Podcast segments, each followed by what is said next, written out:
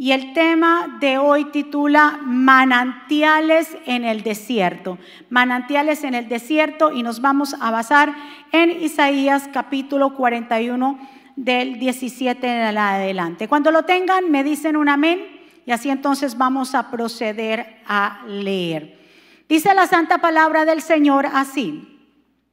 Los afligidos y menesterosos buscan las aguas y no las hay Seca está de su lengua. Yo Jehová los oiré. Yo el Dios de Israel no los desampararé. En las alturas abriré ríos y fuentes en medio de los valles. Abriré en el desierto estanques de agua y manantiales de agua en la tierra seca. Daré en el desierto cedros, acacias, arrayanes y olivos y pondré en la soledad, en soledad cipreses, pinos, bojes juntamente, para que vean y conozcan y adviertan y entiendan todos que la mano de Jehová hace esto y que el Santo de Israel lo creó. Que el Señor nos bendiga a través de su palabra y que el Señor añada bendición a nuestra vida. Señor, hemos llegado el primer día de la semana para darte gracias Hemos llegado a este lugar para adorarte, para decirte, Señor, cuánto te amamos y te necesitamos. Y también recibir esa palabra que viene del tercer cielo, esa palabra que transforma nuestra vida, nuestra mente, nuestro espíritu. Gracias por tu Espíritu Santo que está en este lugar. Tú eres el maestro por excelencia. Yo me pongo a un lado para que tú te establezcas, para que pases un carbón encendido por mis labios, para que tú penetres a cada corazón, Señor, porque cada corazón que está aquí es buena tierra y esta semilla va a producir en nosotros mucho fruto. Enséñanos y dirígenos y míranos con agrado en el nombre de Jesús. Y el pueblo del Señor dice, amén y amén. Acabamos de leer lo que una porción de lo que habla el profeta Isaías cuando dice que el Señor verdaderamente viene a nuestros lugares áridos y secos y los llena con los ríos de su Santo Espíritu. Le voy a leer un versículo bíblico que está en esta versión NBLA que dice, abriré ríos, dice, abriré ríos en las alturas desoladas y manantiales en medio de los valves. Transformaré, escuche, transformaré el desierto en estanque de agua y la tierra seca en manantiales. El desierto. ¿Cuántos han pasado por desiertos? ¿Verdad? Todos en un momento dado hemos pasado por desiertos, porque es que el desierto tiene dos significados diferentes, digámoslo, o importantes. Un lado representa el lugar donde Dios revela, donde Dios se revela y donde el creyente puede encontrarse verdaderamente con Él. Y por otro lado también representa la sequedad, la prueba espiritual y la adversidad. Aquí el profeta Isaías nos habla acerca de que el Señor viene, diga conmigo, el Señor viene. El Señor viene a esos lugares secos, difíciles, ¿Sabe que este mundo es eso? Lugares áridos, el mundo son lugares secos.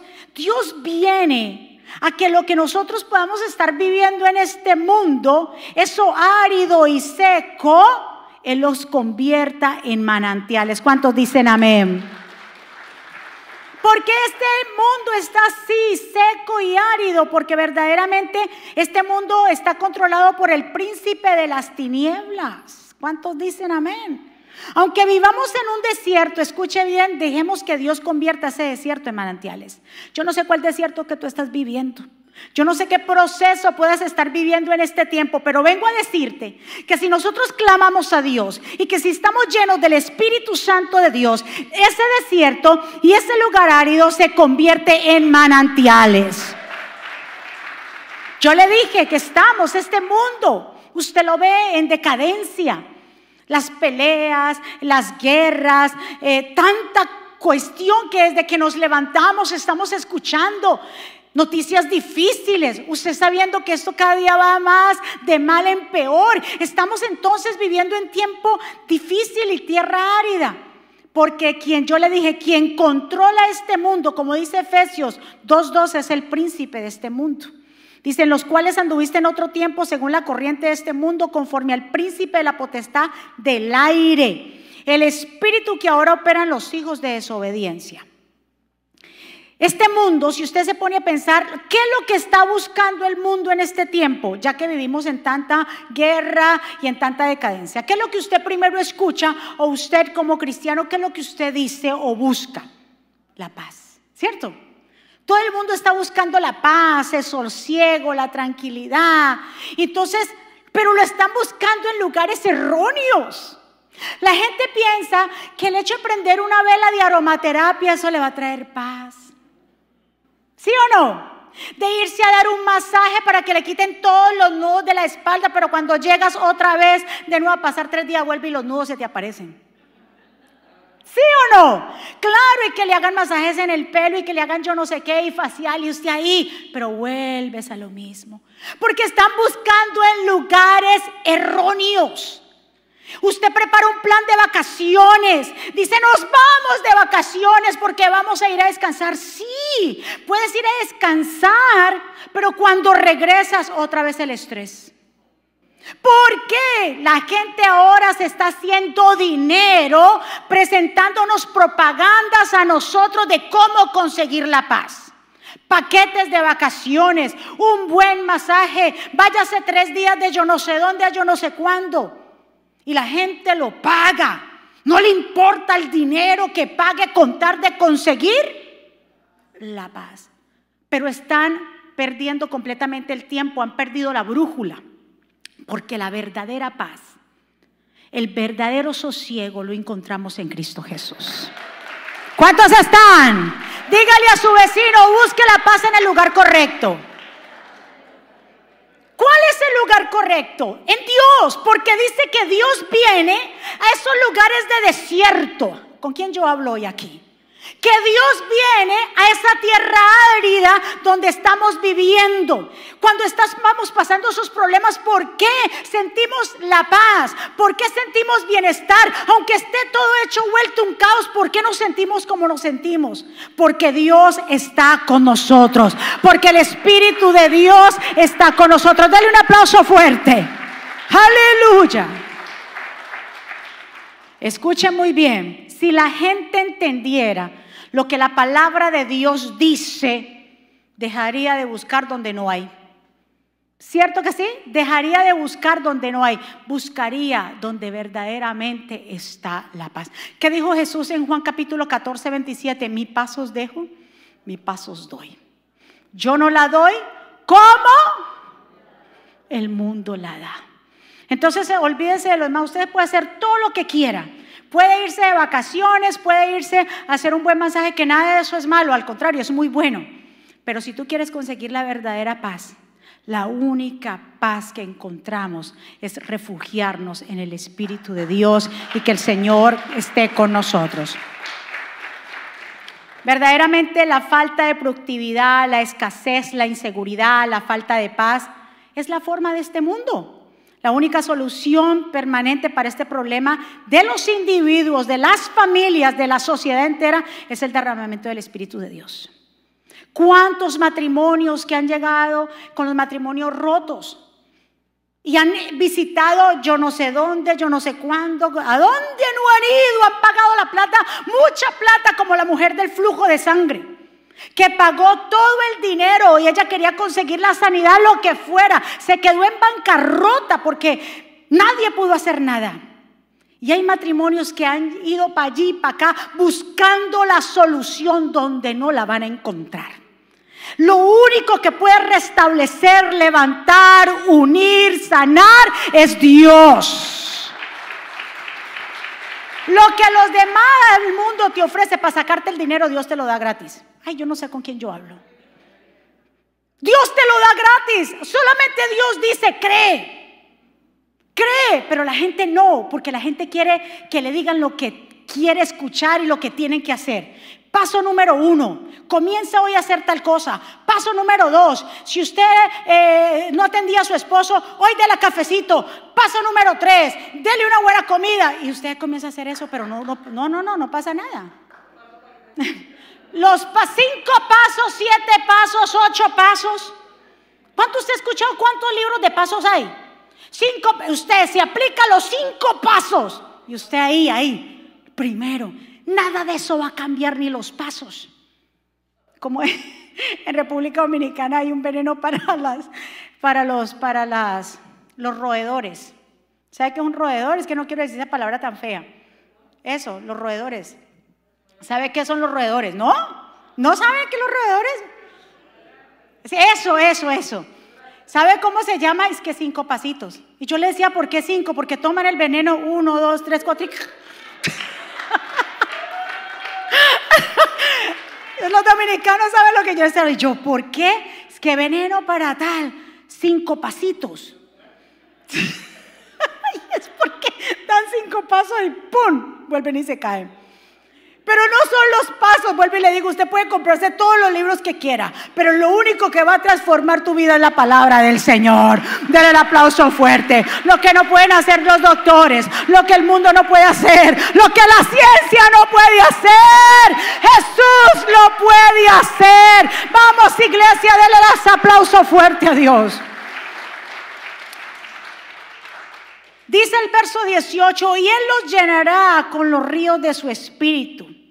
Puede ser que nosotros seamos cristianos de mucho tiempo y a veces la gente pierde la pasión. ¿Sabe por qué?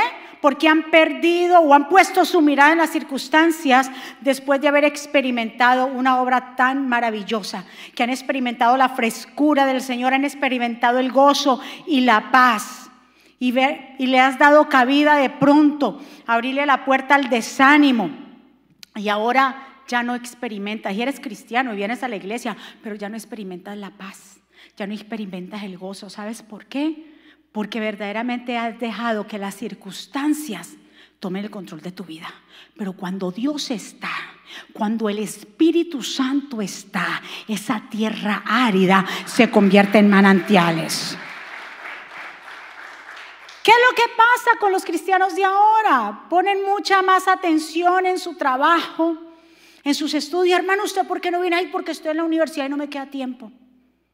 Escuche muy bien, podemos estudiar todo y yo soy por educación y me gusta la educación, pero ninguna educación te va a dar la paz que sobrepasa todo entendimiento.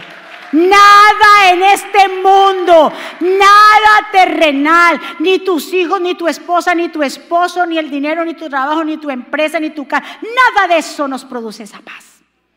Esa paz que solamente que el mundo paga. ¿Cuántos millones de gente no pagan por una paz?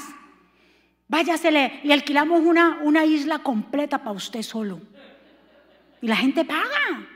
Tanto que están buscando la paz que hay un hombre muy famoso que dice que ya va a comenzar a hacer su casa en Marte. Ustedes saben a quién me refiero. ¿Cierto? Ya se ve y que se va a mudar para Marte. Yo digo, pero ¿y entonces? No, no nos entendemos en esta tierra y te vas a mudar para Marte. Allá se va a aburrir. ¿Cuántos están? Mira el mundo cómo está tan desesperado que piensa que los planetas le pertenecen. Ni la tierra es de nosotros, la tierra es de Jehová. Vamos. ¿Sabe qué es lo que pasa con el pueblo y la iglesia de Jesucristo? Necesita un avivamiento. Un avivamiento y el avivamiento no viene por lo que pasa a tu alrededor y porque los adoradores y que digan, salgan a danzar y, ¡ay, qué avivamiento! El avivamiento no es ocasional. El avivamiento es intencional y es de larga, mejor dicho, para siempre. Es de largura de días. Pero hay gente dice, uy, yo quiero un avivamiento y piensa que el avivamiento lo van a producir los adoradores, un buen mensaje de los pastores. El avivamiento empieza dentro de ti, cuando dentro de ti hay esa agua de vida que brota para vida eterna. Por eso se necesita, los cristianos tienen que levantarse en este tiempo y entender en qué tiempo nosotros estamos viviendo. Estamos viviendo en tiempos tan difíciles que si no le ponemos atención, por eso la gente se desanima, se seca, andan como sonámbulos. Y son cristianos y vienen a la iglesia, pero es que verdaderamente han soltado a Dios, los afanes, las cosas de, este mundo los ha traído de tal manera que siendo que son cristianos, su tierra es árida. Cuando Dios dice, yo vengo a esos lugares áridos, a esos lugares secos y yo los convierto en qué? En manantiales. el Espíritu de Dios es derramado sobre nosotros como unción y lo que hace es que nos muda a otra persona. Por eso usted se siente diferente. ¿Cuántos saben que son diferentes? ¿Verdad que sí? Usted lo pudo notar y la otra gente lo hace notar y te comienza a decir, ay, pero ay, esa paz tuya, yo quiero esa paz, ay, mira cómo esa paz que tú, y tranquila, y cómo lo lograste. La gente lo nota porque cuando viene el Espíritu de Dios a nuestra vida, cuando nacemos de nuevo, nosotros somos mudados a otro hombre. Lo que éramos alegonas, canzonas, chillonas, gritonas y todo eso, porque es la mujer, no, no los hombres son juiciosos. Em, y todo eso, o el hombre, cuando viene el Espíritu Santo de Dios, Dios hace un cambio radical. Por eso se llama nacer de nuevo, porque el viejo hombre queda enterrado. Ya somos nuevas criaturas. Por eso escuche muy bien, el pastor habló de Saúl, pero aquí también, cuando dice que antes de, Saúl cometer ese error que cometió, el Espíritu de Dios, Samuel le dijo, entonces el Espíritu de Dios vendrá sobre ti con poder y profetizarás con ellos y serás murado a otro hombre. Mira lo que hace el Espíritu Santo. Cuando viene nuestra vida, ¿qué hace? Nos muda a otra persona. Y cuando te hayan sucedido todas estas señales, haz lo que tengas a la mano, haz lo que te viniera a la mano, porque Dios está contigo. Así el Señor te dice, si el Espíritu de Dios está contigo, haz lo que tengas que hacer, los proyectos, los sueños, lo que has construido, levántate, dice el Señor, si Dios, yo estoy contigo, ¿quién contra ti? Así Samuel le dijo, mira Saúl, si el Espíritu de Dios viene sobre ti, haz lo que tengas que hacer. No te paralices por lo que estamos viviendo en este mundo. No te paralices por las circunstancias que tú estás viendo en esta hora. No te eh, pongas ahí estancado porque verdaderamente estás pasando un momento difícil. No, que esa tierra árida que hace se convierta en estanques. El desierto no es para matarnos. Los que están pasando por desiertos ahora, el desierto no es para matarnos, el desierto es para enseñarnos. El desierto es para conocer a Dios cara a cara. En el desierto vemos a Dios los milagros que haces como lo hizo con el pueblo hebreo. Les vino pan del cielo, les vino codornices, el Señor mandó, ¿verdad? Les dio agua de una, de una peña, de una roca. ¿Qué Dios no hizo en el desierto? Pero solamente eso Dios lo enseña en el desierto, porque Dios dice, tú no te vas a quedar en el desierto, tú vas a pasar al otro lado. Diga conmigo, yo voy a pasar al otro lado. Porque hay gente que se queda en el desierto porque no tiene fe. Y se queda quejándose. ¿Qué hay? ¿Qué será de mi vida? ¿Y yo qué voy a hacer? Y todo es una queja. Usted hoy está respirando y está sentado ahí por la misericordia de Dios. Es porque Dios nos sostiene todos los días. Entonces, ¿por qué quejarse de las cosas que están pasando? Aférrese a Dios. Y como decía el pastor la semana pasada, callemos, silencio, dejemos a Dios actuar. No seamos piedra de tropiezo, creámosle a Él completamente. Hay una historia en la, en la, en la escritura que nos habla de Agar. Ustedes conocen que Agar era la mujer que sierva de Sara, esposa de Abraham, y Sara le entregó a Agar para que tuviera relaciones y tuviera un hijo, y ustedes saben la historia. Dice que cuando ya nació Isaac, el, hijo de la promesa, y Sara vio que Isaac comenzó a burlarse, eh, eh, Ismael comenzó a burlarse de Isaac, el hijo, entonces fue y le dijo a Abraham, Abraham, yo necesito que saques a esta mujer de aquí, ya ella no corresponde. Y él se puso muy triste porque también era hijo de él y el Señor le dijo a Abraham, tranquilo, haz lo que tu mujer te diga. Escuchen hombres.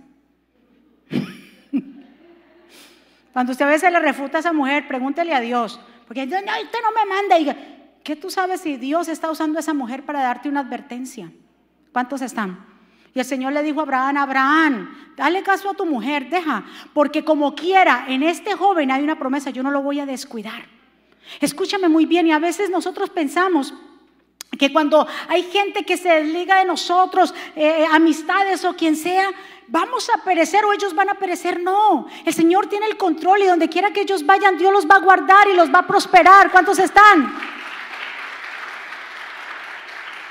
Y dice que Abraham le puso pan y agua a Agar y se fueron errantes por el desierto con un odre y pan y que cuando llegaron al desierto ya les faltó el agua. Diga conmigo que a mí no me falta el agua.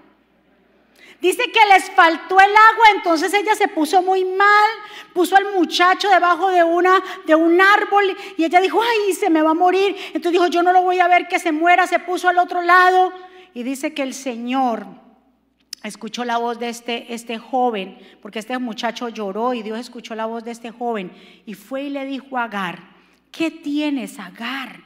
No temas, porque Dios ha oído la voz del muchacho donde está. Levántate, alza al muchacho y sosténlo con tu mano, porque yo haré de él una nación grande, una gran nación.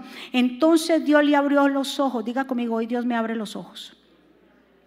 Entonces Dios le abrió los ojos y vio una fuente de agua y fue lleno el odre de agua y le dio de beber al muchacho y Dios estaba con el muchacho y creció y habitó en el desierto y fue tirador de arco. Denle un aplauso fuerte. Lo que Agar sus ojos naturales no podían ver, Dios convirtió en ese desierto, lo convirtió en manantial para que tomara agua. Así Dios va a ser con el proceso que puedes estar viviendo. No te quejes del desierto. Antes al contrario, clama a Dios para que en ese desierto se vuelva manantial, se vuelva un bosque. Porque por eso hay gente que se queda ahí y se desgasta y usted lo ve sin fuerza porque están mirando desierto. Diga, de ese desierto se va a convertir en manantiales de vida.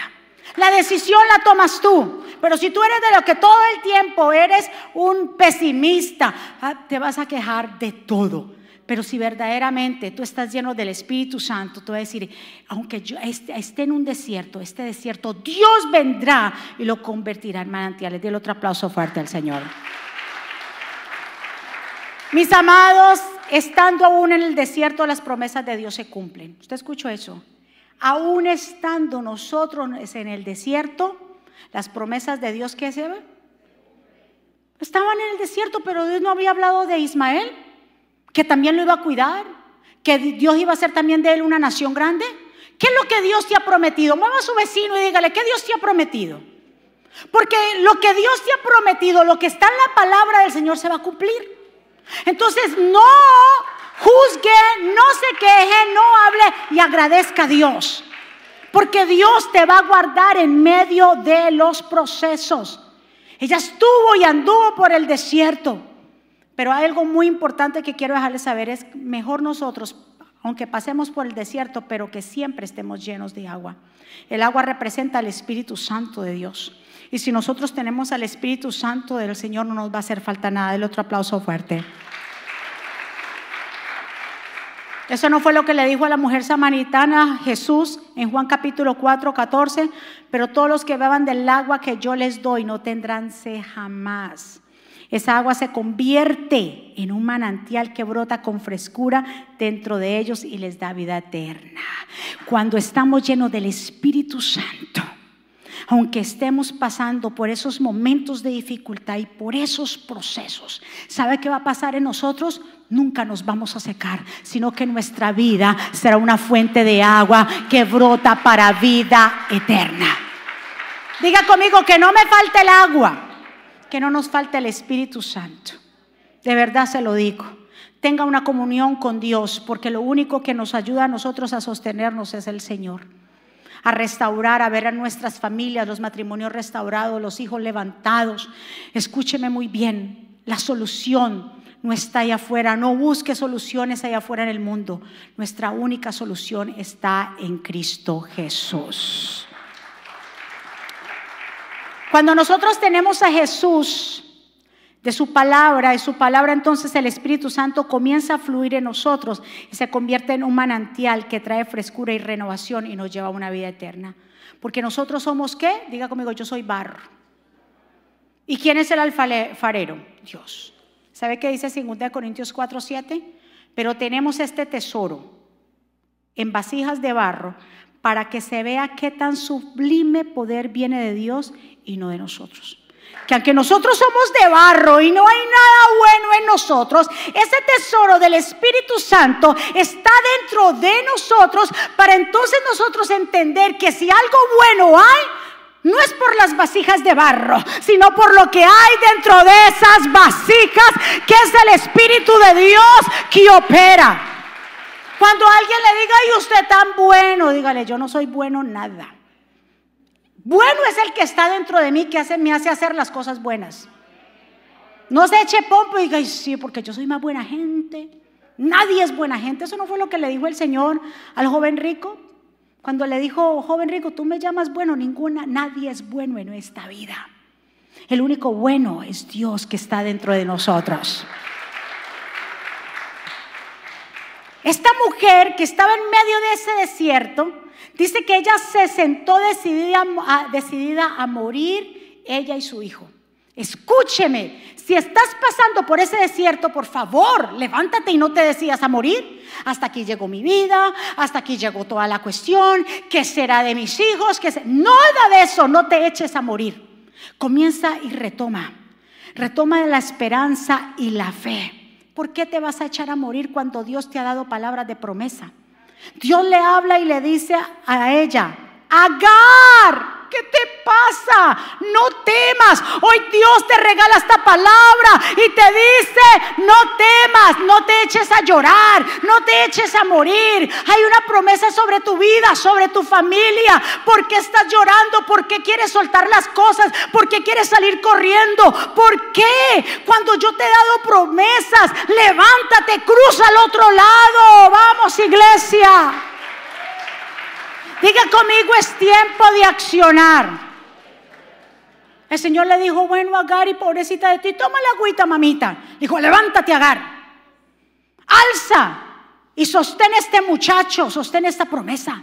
Hoy, te dice eso mismo, Dios nos dice, Deja de estar llorando, levántate, acciona, sacúdete. Ustedes dicen, yo me levanto hoy por la mañana. Sí, hay una realidad que yo me tengo que enfrentar. Yo sé, pero esa realidad no va a tomar el control de mi vida. Yo me sacudo, hoy yo me levanto, hoy prosigo hacia la meta. Lo que pasó ayer ya pasó. Hoy es un nuevo día. Dios va delante de mí como poderoso gigante. Yo no me, yo me determino a hacer el cambio. Yo me determino a levantarme. Hoy yo me determino a ser diferente ay Dios mío, hoy yo me determino hacer la diferencia en la vida de mi familia y de mis hijos. ¿Cuántos están de acuerdo?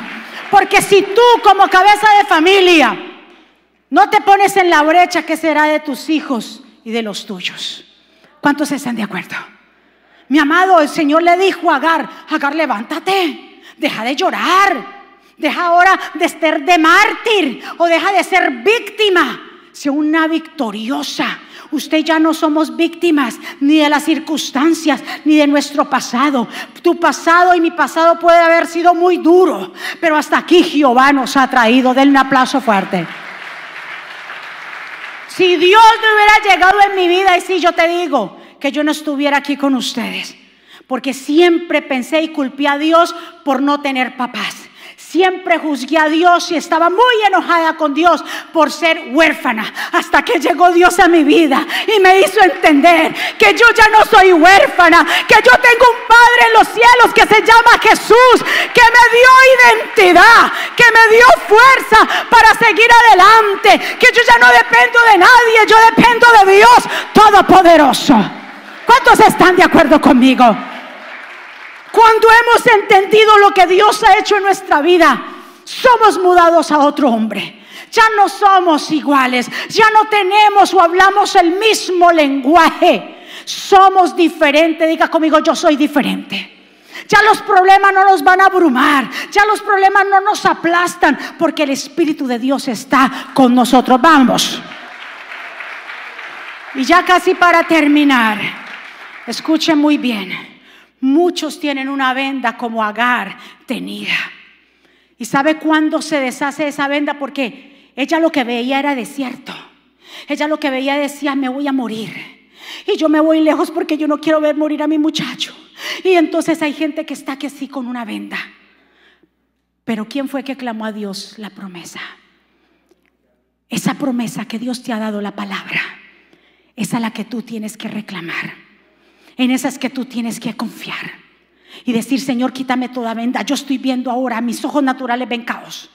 Pero yo sé que en ti hay manantiales. Yo sé que en ti la situación está bajo control. Yo sé que en ti, Señor, todo va a estar bien.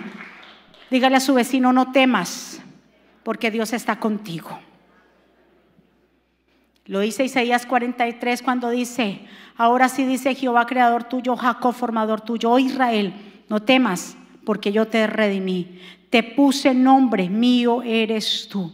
Cuando pases por las aguas, yo estaré contigo, y si por los ríos no te anegarán. Cuando pases por el fuego, no te quemarás, ni la llama arderá en ti. El Señor no nos está evitando pasar por el fuego. El Señor no nos está evitando pasar por las aguas. El Señor está diciendo que Él va a estar con nosotros en todo proceso. Imagina si fuera así a Job, Job un hombre recto, justo, delante del Señor, y todas las calamidades que le pasaron a Job.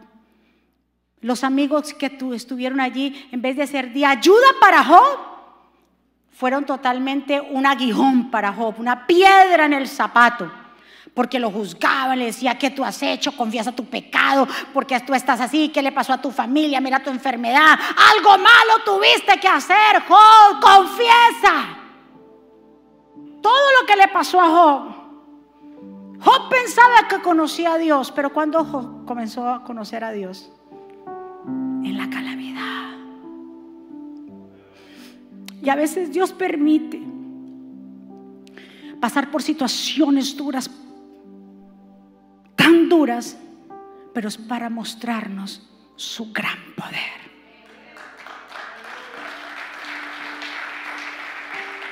En Job no había esperanza, digámoslo así, hasta la mujer le dice, maldice a tu Dios y muérete ya, hombre. No tenemos nadie ya, olvídate de eso. Pero dice que Job mantuvo su integridad. Nuestra integridad tiene que ver con la convicción a quien nosotros le servimos y a quien le creemos. Y dice al final de todo el proceso de Job, en el capítulo 42, dice Job estas palabras, yo conozco, le dijo el Señor y le compuso este verso tan maravilloso donde dice, yo conozco que todo lo puedes y que no hay pensamiento que se esconda de ti. ¿Quién es el que oscurece el consejo sin entendimiento? Por tanto, yo hablaba lo que no entendía. Porque después del proceso ahora él hablaba lo que él entendía. Antes no hablaba por hablar, sacrificaba por sacrificar. Pero ahora conocí a Dios y dijo cosas demasiado maravillosas para mí que yo no comprendía. Oye, te ruego y hablaré, te preguntaré y tú me enseñarás. De oídas te había oído, mas ahora mis ojos te ven.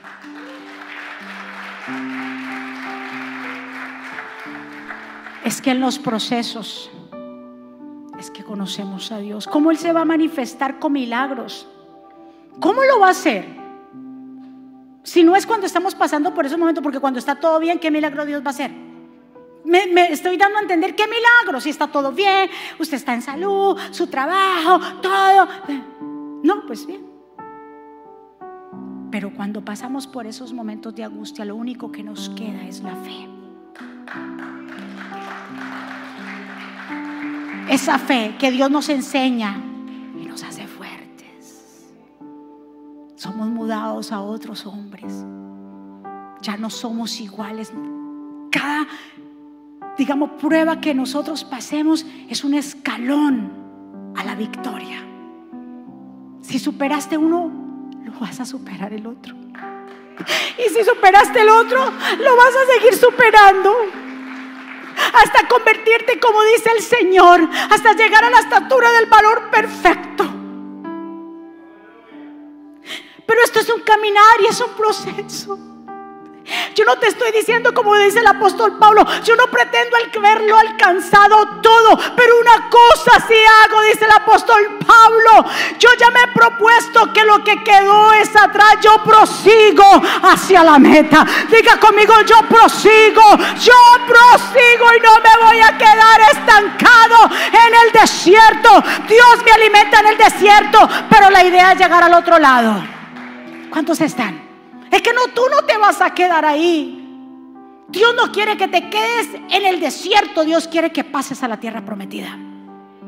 Recuérdese cuando mandaron los espías a chequear, a mirar, a observar, a estudiar la tierra prometida. Y le dijeron, traigan Moisés, traigan de los frutos que haya. Cuando llegaron estos espías, dice que era tan grande los racimos de uva que los tenían que llevar dos en un palo.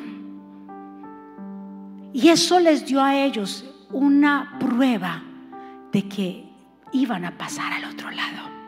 Dios te ha dado ahora, te está dando señales de que tranquilo, estás pasando por el desierto, pero vas a pasar a la tierra prometida. Vas a estar en un lugar de tranquilidad. Dios te ha dado señales, cosas pequeñas o grandes, que Dios te ha estado mostrando y te está diciendo y te ha dejado enseñar de que Él está contigo. Que tú dices, pero esto no, esto no lo puedo creer, esto cómo pasó. El Señor diciéndote, es que te estoy diciendo que estoy contigo y tú vas a pasar al otro lado. Yo te alimento en el desierto, yo te guardo en el desierto, pero yo no te quiero que te quedes ahí. Yo quiero que cruces al otro lado y que veas las grandezas, que veas todo lo que yo voy a hacer contigo. Diga conmigo, yo no me quedo en el desierto. Dios mostró las grandezas de su fruto. Dios te ha estado mostrando cosas grandes. Y Dios va a hacer milagros contigo y con tu familia. Yo lo creo. Yo no sé cuál será la petición que tú traes hoy en tu corazón. Pero lo que vengo a decirte es que en medio de ese desierto, Dios va a convertir ese desierto en manantiales. Y que tú vas a pasar al otro lado victorioso. Y que no tengas temor de nada Aunque el príncipe de este mundo, el enemigo, está rondeando, anda buscando como león rugiente buscando a quien devorar.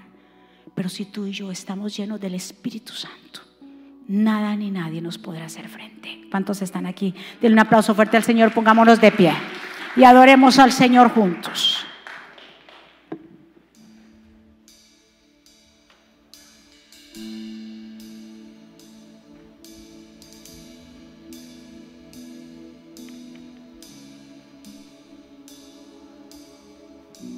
Levante sus manos hacia el cielo.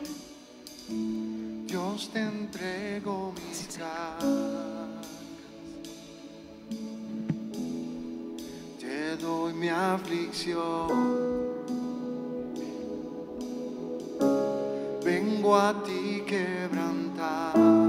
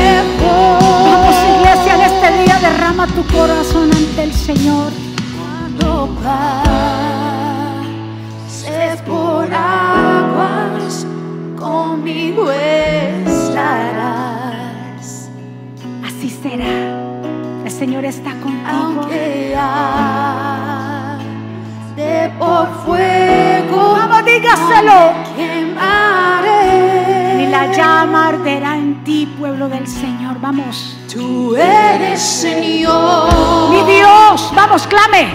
mi Dios. Clame. Porque hoy Dios quita esas vendas. Si lo único que tus ojos están viendo es caos, desierto, hoy vas a comenzarlo a ver todo diferente. Vamos. Mi Dios, mi Dios, todo nuevo hará. vamos iglesia. Ay, Dios mío.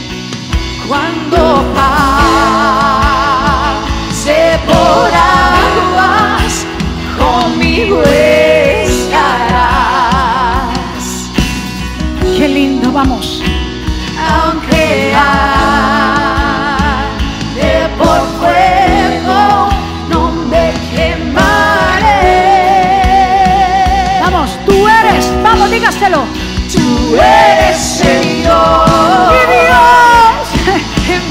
Dios, y no temeré. Aquí hay presencia, presencia del Espíritu Santo. Señor, Ay, Dios mío, Dios está mudando personas en sus corazones. todo. Oh, Padre. Todo lo Haces nuevo, haces nuevo. lo haces nuevo. Vas a comenzar a ver cómo Dios va a renovar todo en tu casa, en tu vida. Y esa sed que sentías, y esa, esa sequedad, ya se va. En el nombre de Jesús.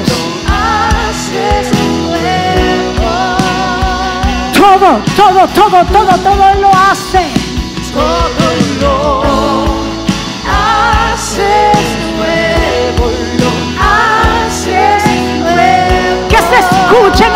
Esa adoración tuya del corazón que dice,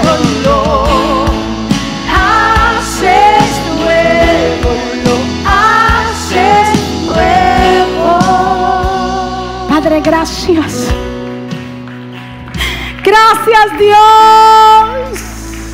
Porque esos desiertos y esa tierra árida se convertirá en manantiales y estanques de vida. Señor, oro por tu pueblo para que tú los fortalezcas de cualquier proceso que pueden estar atravesando. Tal vez con su salud, con sus hijos, en su matrimonio, sea cual sea la razón. Te pido, Señor, que tú los mantengas firmes.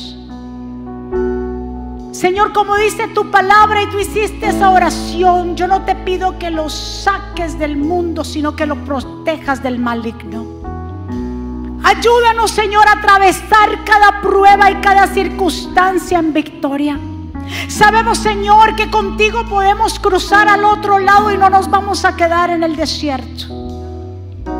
Que aunque tú estás con nosotros en esos momentos, tú quieres, Señor, que prosigamos y que no solamente, Señor, comamos de un cierto fruto, sino de todo el fruto que tú tienes para nosotros.